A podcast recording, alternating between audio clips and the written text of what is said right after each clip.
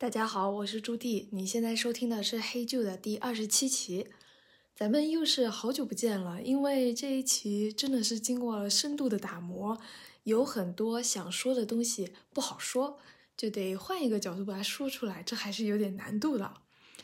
我先给大家分享一个故事吧。就去年二零二二年是我第一年自由职业，所以我就有比较。高频也高强度的给自己的生活做复盘，嗯，不管是文章或者是播客，之前也有提到过，嗯，复盘的维度都是比较正儿八经的，比如说我通过哪些方式来维持生活，我做了哪些事赚了哪些钱，就这些角度听起来都挺正常的，但是。其实我也有观察到，自由职业呵 呵让我在白天的时候多了很多的空闲，然后我就拿这些空闲看破呵呵，所以我就发现自己在这一年，因为量变产生质变，因为看太多了，就整个人的观念都有一个大的转变。简单来说，我现在就是真的看不得男性强迫女性的任何一种内容了。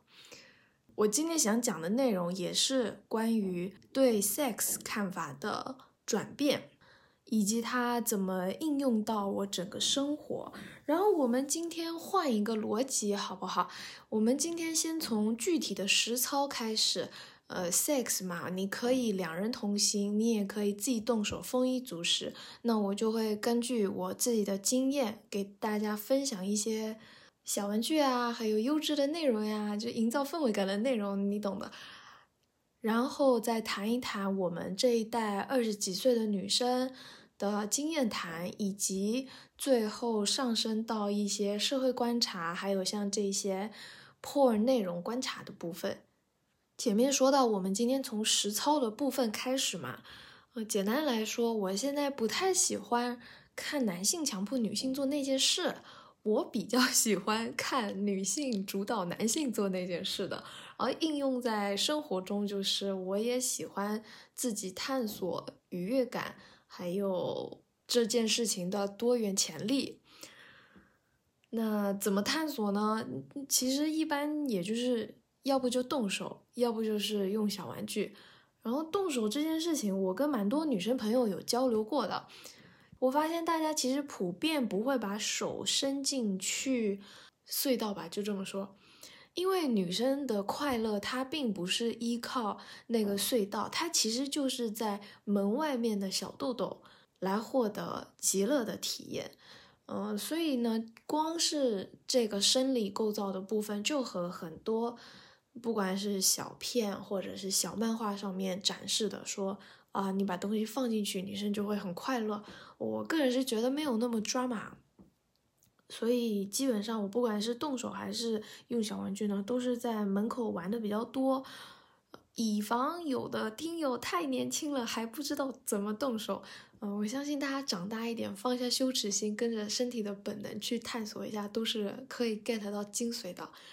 然后小玩具嘛，就有很多可以推荐的。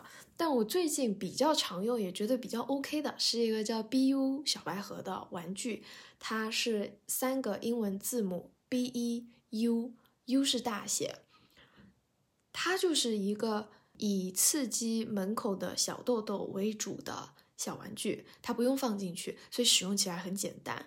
我接下来会先说一下它的功能、长相还有清洁，因为这一期是 BU 赞助我来讲这个大胆的话题，所以大家就参考着听听看。你有需求你听，你没有需求，啊就听个乐吧。如果你要买的话，你考虑清楚以后可以使用 Show Notes 里面的购买链接是有优惠的。好，功能部分呢，前面我们有说到，BU 它是围绕着小豆豆的快乐而生的嘛，它本身长得像一个科技产品，但是这个产品在跟小豆豆连接的头的部分，它是一次性的，而且是硅胶的，也就是说还蛮柔软滑嫩的，可以这么说吗？因为大家知道，小豆豆它其实非常的。纤细敏锐，所以如果是一般的玩具，你直接怼上去的话，是有一些痛。对，真的会痛。但是 BU 的这个硅胶头它是软的嘛，所以它会很温柔的包覆小痘痘，而且它有吮吸的效果。对，人家其实官方名字叫吮吸头。这个吮吸头呢有不同的波形跟波段，呃，我个人觉得它用起来是会比较细腻，而且很有层次，呃，就比较欲罢不能。欲罢不能是什么意思呢？就不会说你用了一次，就你开心一次以后，你就立刻进入闲者时间，好像不是那样子的。就它可以来很多次。这真的可以说吗？好，产品外观的部分，嗯，我们看 show notes 的话，应该会比较明显。它是白色的机身嘛，圆形的，长得还挺像什么 Apple 家族里面的一员之类的那个样子。这个长相让 BU 跟其他的小玩具也起到了比较大的差异化的作用。嗯，也比较加分吧，对我个人来说。因为说到小玩具的长相，我可以分享一个真实的尴尬案例。因为之前我都用的比较传统的小玩具，所以他们要么是一个紫色的棒状物，要么是一个粉色的类似鼠标的东西。这就让我觉得拿出来的时候很羞耻，需要躲着别人才能用。然后也让我在收纳的时候都把它们收到最深处的衣柜里。但是呢，有一次小陈帮我整理房间的时候，我不知道他为什么要帮我整理房间，我忘记了。反正呢，有一次他在整理的时候，那个紫色的棒棒就从天上掉下来，因为我把它放在最高的衣柜里面，所以就从天而降的掉下来，真的太救命了，简直社死现场。但如果是 BU 的话，基本上放在书桌上也不会让人家觉得很奇怪。当然，我现在已经到了一个人家觉得奇不奇怪跟我没关系的年纪了。总之呢，这还是一个 BU 的蛮好的特色，而且它是一个很完整的盒子，里面有机身，还有五个吮吸头跟清洁的湿巾、润滑液，就这样完整的一盒交到你的手上，那你。不管是自用，或者是你送给其他女生朋友，都还挺拿得出手的。还有一个特色是，BU 比较注重产品的卫生，所以它的那个软的吮吸头是一次性的，它一个盒子里面给你附五个头嘛，所以你每次用完都是一个崭崭新的体验。因为像其他的玩具，如果你要放进去。用完再拿出来，你就要清洗什么的，很麻烦。而且有看过一些案例，就是因为小玩具而感染，所以呢，用 BU 它就不太会有这方面的顾虑。你就用完以后就直接把头丢掉，把其他部分擦一擦就行了。刚刚说到欲罢不能嘛，根据我自己的经验呢，之前好多期播客也都是讲到身心健康的。观念还有经验分享，这些东西都是需要有意识去练习的。其实我发现，在身体的愉悦也是需要练习的。像以前我体力不好的时候，也不知道是我体力不好，还是我没什么经验，或者说我没什么意识，反正玩一次我就觉得真的好累，累的半死。但是现在体力变好了以后，玩一次可以。到达极乐体验很多次，而且隔天精神会超好，就是面色红润、精气神焕发。我发现这就是女生跟男生最大的生理上的区别之一。时刻注意广告法。是的，就女生呢会越来越气色红润，可是男生没有办法，所以可能也不能老是扒着伴侣玩吧。我是比较支持女生自己玩啦，就是或者说女生跟伴侣沟通好，两人搭配着玩具一起玩，都还挺不错的。嗯，反正不管你是送礼还是自用，就有需要的话看一下 show notes 的链接，有点小优惠。没有需求不买也是完全 OK 的。第二个环节是推荐优质内容，如果你需要一些氛围感来进入状态的话，我是非常推荐找一些。女性向的剧情片，前面有讲过吗？我现在真的看不得那些男性强迫女性的画面了。但是像女性向的剧情片，它就不会有这个问题。之前呢，很多很多播客，还有很多很多博主都有推荐过一个女性向的日本内容厂牌，叫做 Silk Labo。我上次终于跟小陈一起看了，真的是很温柔，非常温柔细腻。他们完全不会强迫女性要干嘛，就是他要做任何一个动作的时候，都会问说：“我接下来可以干嘛干嘛了吗？”很有一种约会的青涩感，而且他们的节奏也比较缓和，又有一种真实感的节奏，不是说就是动几下你就换一个姿势，动几下换一个姿势的。我觉得看完会有一种幸福感，真的非常推荐大家，就搜 Silk Labo 就可以了。我之前还有听过一些英文的音频，它。就是起到一种呢喃，在你耳边呢喃的效果，它会给你很多亲密伴侣的角色选项，比如你是要温柔的大叔，在你们喝一杯之后呢，在你耳边呢喃，还是元气的男大生在你耳边喘息什么的，反正类似的内容非常多。但是听那个就需要一些英文的技能哦，也不排除你可以把它当成 练习英文的。呵呵东西来听，但是呢，这个我真的忘记叫什么了。大家如果搜，比如说搜 audio，然后再配上一些暧昧的关键词，应该还是能搜到的。以及我个人很喜欢一些带有肌肉线条的传统剧情片的老师，但是名字就不说了，只是想跟大家说，现在的老师他有非常非常多的审美趋势，他。不完全是白幼瘦的，当然白幼瘦的还是占了大多数，但是我们总能从一大堆白幼瘦里找到一些自己比较喜欢的吧。但因为这个涉及到个人的审美，就不推荐了啊。接下来就是分享一些 经验谈哈。最开始我们有讲到 por 嘛，唉。就是我差不多小学的时候就能接触到这些东西，但是当年打开那些网站的时候，超过五成的内容都是在强迫女性，就无视女性的性同意的那种内容。然后另一半内容就是他不止要强迫女性来跟别人做，而且还强迫女性被强迫了以后会获得快乐。举个最简单的例子，就是 经典台词：“你也很爽，对吧？你也很想要，对吧？”就是这种台词都会出现在男性强迫女性做的时候来说这种话，哎，拜托你在强迫人家，然后你说这种话就真的很奇怪。但是这些内容太多了，以后会产生什么问题？就我小时候看多了以后，然后又没有人真的跟我讲说啊，女性在 sex 这方面可以怎么样怎么样，反正就这方面就会扭曲，我就会觉得。以后我做这件事情的时候，是不是我都不用动，我就等着别人来强迫我，来引导我就好了？女生会产生这个观念，对男生来说没有什么问题，甚至讲难听一点，对男听来说是有利的。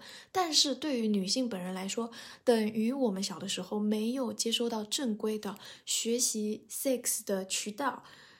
然后能接收到的信息都在告诉我们说，女性享不享受不重要，女性有没有同意不重要，女性有没有获得快乐不重要，女性的快乐是真是假不重要，就所有的内容都在强化这些观念，它让我们根本就不知道 sex 这件事情它还有没有什么别的可能性，然后它让我们不去正视自己的欲望，也不满足自己的欲望，因为你不看见嘛，你就根本就不会满足，你也不会欣赏，你甚至会觉得很羞耻，这整个。流程下来是一件非常危险的事情，所有女生在这里可以停下来思考一下。就大家如果能够分享一些相关的想法呀什么的观念的转变，我也非常非常欢迎。因为我也蛮担心讲这个东西是到底会不会太冲击。我希望有点冲击，但我希望不要太冲击。我也希望我讲的东西不只是我自己跟自己逻辑自洽，而是我的逻辑大家能够想办法挪一点到自己的生活中，真的能够应用上去，起到一些点亮甚至是改变的效果。现在十几年过去了，我重新在自由职业的 空档打开这些花花世界的小网站的时候，我会发现。让女生做主动的那一方的内容有在慢慢的增加。最显著的例子就是这一两年很火的深田由美老师，她非常擅长让男性为她的欲望服务。哦，她很擅长命令男性，这真的是非常厉害。还有一些标签也也有越来越热门的趋势，比如像是“痴女”这个标签，“痴痴等待”的“痴”，意思就是主动索取的女性。虽然这个词用起来看起来不太好吧，但是在这种类型片里面，就完全不会说女性被强迫的场面，都是女性去索取男性的场面，哈哈。我举这些例子，不是要让生活中的女生都去学习片中的老师，不是这个意思。我们女生不要雌竞，只是我会觉得这些内容它给到我一个 inspiring 的效果啊，不要讲英文。它让我看到了更多的可能性，也是我觉得非常受到鼓舞的部分。就是主动索取的女性，她也完全可以很可爱，或者很知性、很成熟，有着自己的工作之类之类的。她可以有各种各样的风格，但是她们都非常敢于面对和表达自己的需求，并且重视自己的愉悦感。我觉得这两点就是最重要的。也是我们的教育在以前缺失的部分。以前呢，说到的教育都是女生要优先满足别人的需求，没有人告诉我们女生也有需求。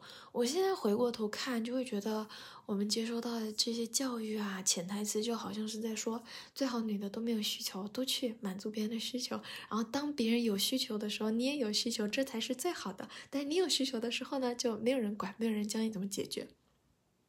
比如说，东亚社会普遍都有一种通过羞耻感来压抑女性欲望的现象，就像很多在讲女性欲望的词都是有点带贬义的意思，但是讲到男性的欲望，就会觉得说啊，这是忍不住的，这个是受不了的，无法自拔的，无可自持的，就是差很多啊。像是“狐狸精”这个词。是不是一下子就会让人想到一种采阳补阴的形象？还有女性三十如狼，四十如虎，就感觉女生是到了三十四十岁就会把男的生吞活剥吗？就这些例子，就好像在给我们描绘出说，女性的欲望是一个无底洞，所以你最好在潘多拉的盒子打开之前，就赶紧用个水锅盖把它盖上了。那对于接受教育的我们来说，就会觉得。我说我想要，这是不是一件很羞耻的事情？我举实际的案例啊，因为这些观念，我发现真的影响很深，都是十年起跳的。我现在已经二十几岁，快三十岁了，还是有很多朋友，包含我自己，很难表达，加上重视自己在这方面的愉悦感。比如很多女生在交往之后，还是会不好意思跟男伴说：“我们做吧。”我们什么时候做？你要不要跟我们做？就很难主动开口提出这个要求，主动开口真的很难很难。包括在做的当下，很多女生会不好意思要求男性快点、慢点或者怎么来。这些现象的原因，一个就是社会强加的羞耻感。比如我是知道自己怎么样开心的，但我不好意思讲。我为什么不好意思讲？因为就是因为我怕人家说我是狐狸精，怕人家说我把男生生吞活剥。另一个就是我不懂，我不知道自己怎样才能更舒服，我不知道怎么把这件事情变成一个舒服的事。后者这个情况还挺危险的，因为它很容易变成。如果男生很菜，你也根本带不动人家，你甚至不知道是他的问题还是你的问题，还是这件事的问题，你有可能会怀疑自己，或者你有可能就因此觉得，啊，这件事情也不怎么样，就我当一个智性恋这样子的，我没有要调侃智性恋的意思，但是这部分先不做评价吧。反正我遇到很多的女生朋友，她们到了二十几岁都还没有谈感情的经验，她们也不知道什么阶段可以进入到 sex 的环节。美其名可以说，她们每个人都像白纸一样干干净净，都是一个个很优秀、很美好的女生。但是做一张白纸对她们来说到底有什么好处呢？无知跟纯净是两个状态，他们是一种无知，而不是一个纯净。而他们的无知并不是由他们自身造成的，是，哎，不能讲太多了。总之，我们完全可以知晓这件事情的全貌，体验这件事情的快乐的各种可能，同时我们拥有一颗纯净的心灵。但是为什么女生连知晓这件事情的机会和讨论余地、讨论空间、讨论经验都没有呢？好，总之我的观点不是要鼓励大家去找很多个人体验同一件事情。